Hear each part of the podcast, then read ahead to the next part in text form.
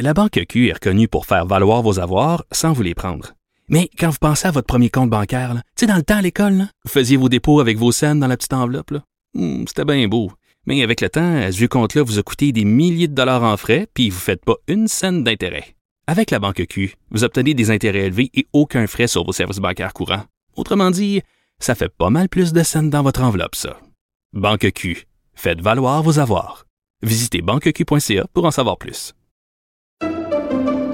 Pendant que votre attention est centrée sur vos urgences du matin, vos réunions d'affaires du midi, votre retour à la maison ou votre emploi du soir, celle de Desjardins Entreprises est centrée sur plus de 400 000 entreprises à toute heure du jour. Grâce à notre connaissance des secteurs d'activité et à notre accompagnement spécialisé, nous aidons les entrepreneurs à relever chaque défi pour qu'ils puissent rester centrés sur ce qui compte, le développement de leur entreprise.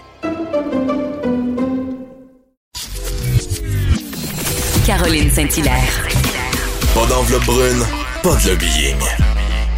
Juste la vraie bonne radio, dans les règles de l'art. Cube Radio.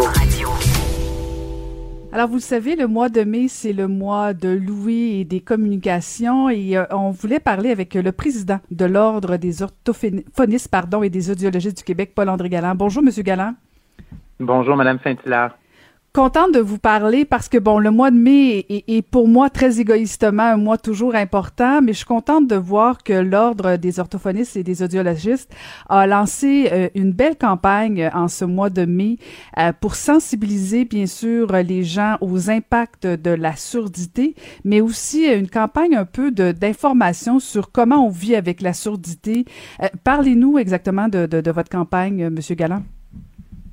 Ben en fait, c'était important pour nous, euh, vous l'avez dit euh, d'entrée de jeu, avec le mois de Louis de la communication, mais aussi la journée internationale, la journée nationale de l'audition, pardon, qui était le 4 mai, euh, de parler de la surdité parce que notamment c'est un c'est un handicap qui est invisible, qu'on ne voit pas, qui passe souvent inaperçu, mais qui a des impacts majeurs euh, dans la vie de beaucoup de monde, euh, de 0 à 99 ans.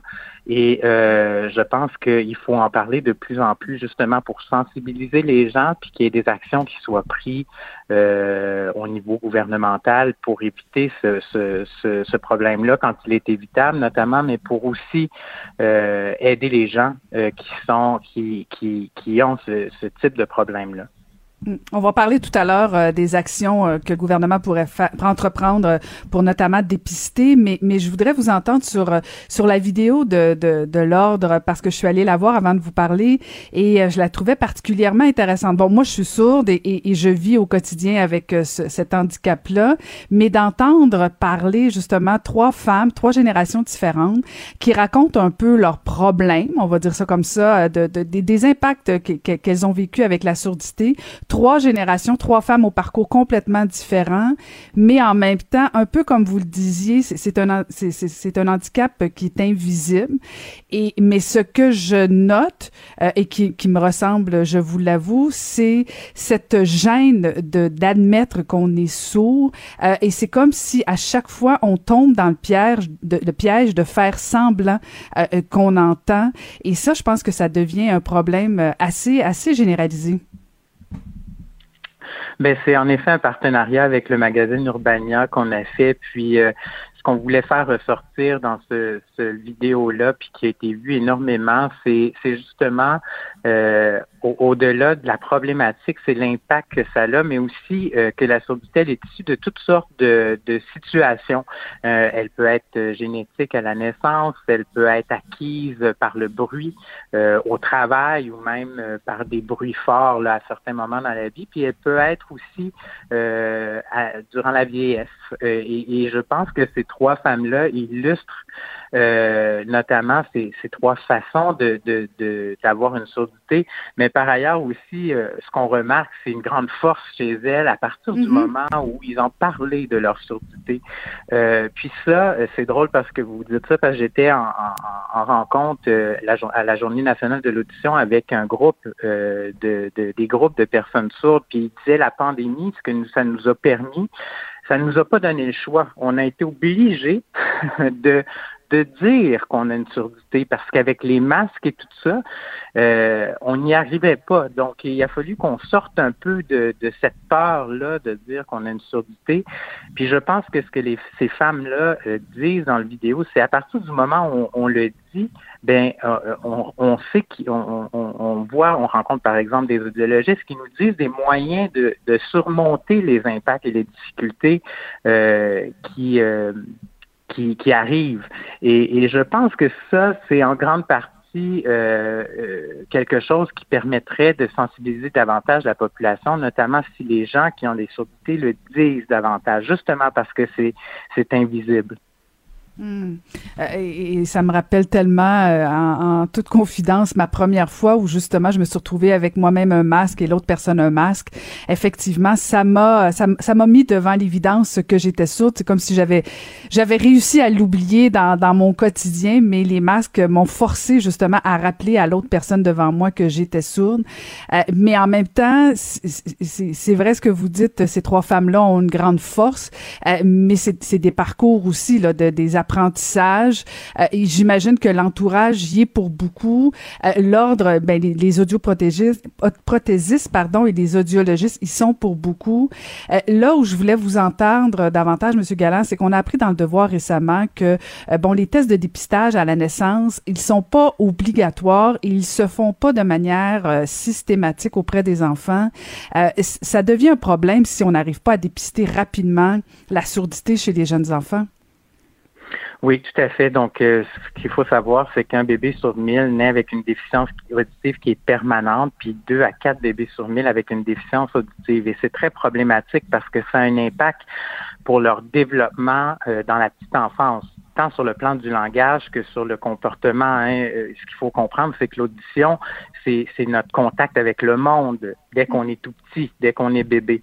Puis, puis le problème, quand vous dites qu'il n'est pas obligatoire, c'est qu'il devrait l'être. C'est-à-dire qu'on a un programme au Québec qui existe depuis 2010 et qui euh, s'appelle le dépistage universel des nourrissons, euh, les dépistage euh, universel néonatal où euh, il devrait y avoir dans tous les centres de naissance au Québec un dépistage systématique de l'audition, qui est un dépistage tout simple euh, qui peut se faire en quelques minutes, même avec les, très peu de, d'instruments, etc.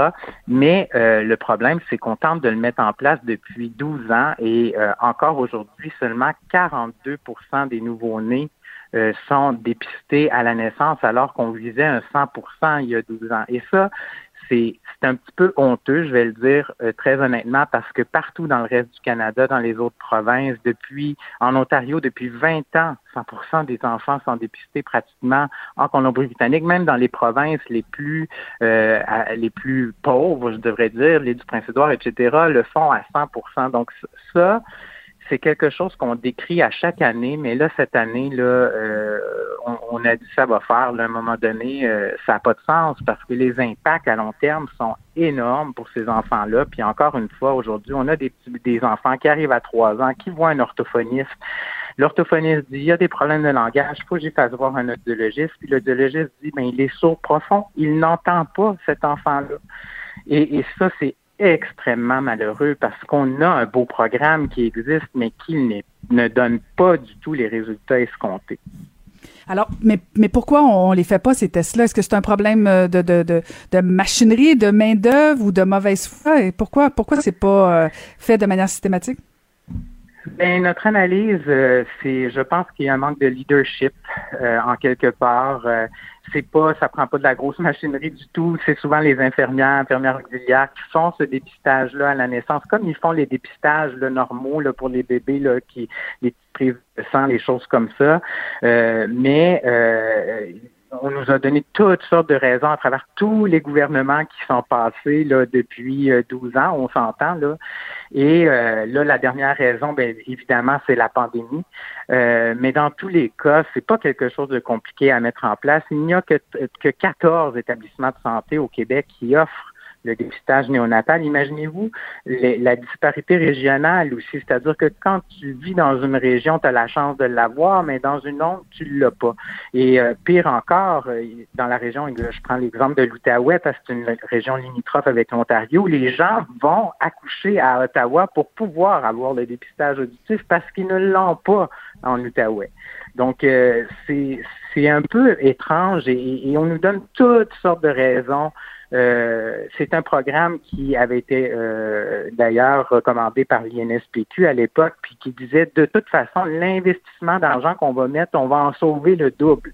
Euh, parce qu'on va éviter des troubles d'apprentissage, des troubles de langage, des troubles de développement à la petite enfance je, je, je, je, signe en bas euh, quand vous voulez, Monsieur Galland. Je, je comprends tellement parce qu'en fait, il y, a des gens qui vont se dire, ben voyons donc, les parents peuvent s'en rendre compte euh, qu'un enfant est sourd, mais c'est pas toujours évident, c'est pas toujours le cas. Euh, et plus on prend tard, vous corrigez-moi si je me trompe là, mais plus on prend tard un enfant qui qui, qui, qui est sourd, ben ça devient encore plus difficile et le rattrapage, non seulement vous l'avez bien dit au niveau du langage, mais même au niveau de la personnalité, parce que souvent des enfants qui sont sourds sont davantage renfermés, plus isolés, et donc ça devient effectivement euh, beaucoup plus important comme rattrapage à faire. Euh, mais que, que répondriez-vous là, parce que c'est vous le spécialiste plus que moi, au niveau des parents, c'est pas si évident pour un parent de détecter cette surdité-là chez son enfant? Non, puis on peut pas mettre, euh, on peut pas mettre la, la faute sur les parents. C'est vrai que c'est difficile à détecter. Puis dites-vous, contrairement à ce qu'on peut penser, que 90% des enfants qui naissent avec une surdité sont issus de parents entendants. Donc, euh, euh c'est pas des parents nécessairement qui sont sensibilisés à la surdité.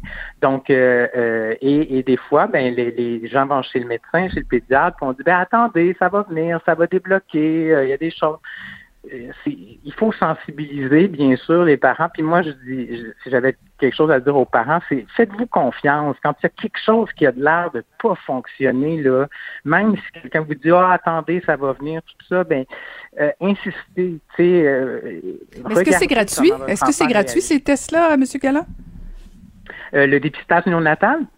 Ben non, admettons que comme parent, euh, j'ai un enfant de 3 ans et que j'ai peut-être un doute. Est-ce que un test euh, euh, auditif va être gratuit? Oui, ben en fait, oui, c'est couvert par la RAMQ, notamment si vous allez dans le réseau public, les audiologistes travaillent dans le réseau public, dans les hôpitaux, etc. Puis il y a le réseau privé aussi quand on a des assurances et tout ça, là, comme les services en orthophonie aussi, ou en physiothérapie ou en ergothérapie. Excellent. Ben, souhaitons que le gouvernement finisse euh, par vous entendre euh, sans faire de jeu de mots. Euh, merci infiniment, Monsieur Galland. Bien, c'est moi qui vous remercie de vous intéresser à ce sujet-là. Merci beaucoup. Ça fait plaisir. Merci beaucoup. C'était Paul-André Galland, qui est président de l'Ordre des orthophonistes et audiologistes du Québec. Alors, n'oubliez pas, le mois de mai est le mois de Louis et le mois des communications.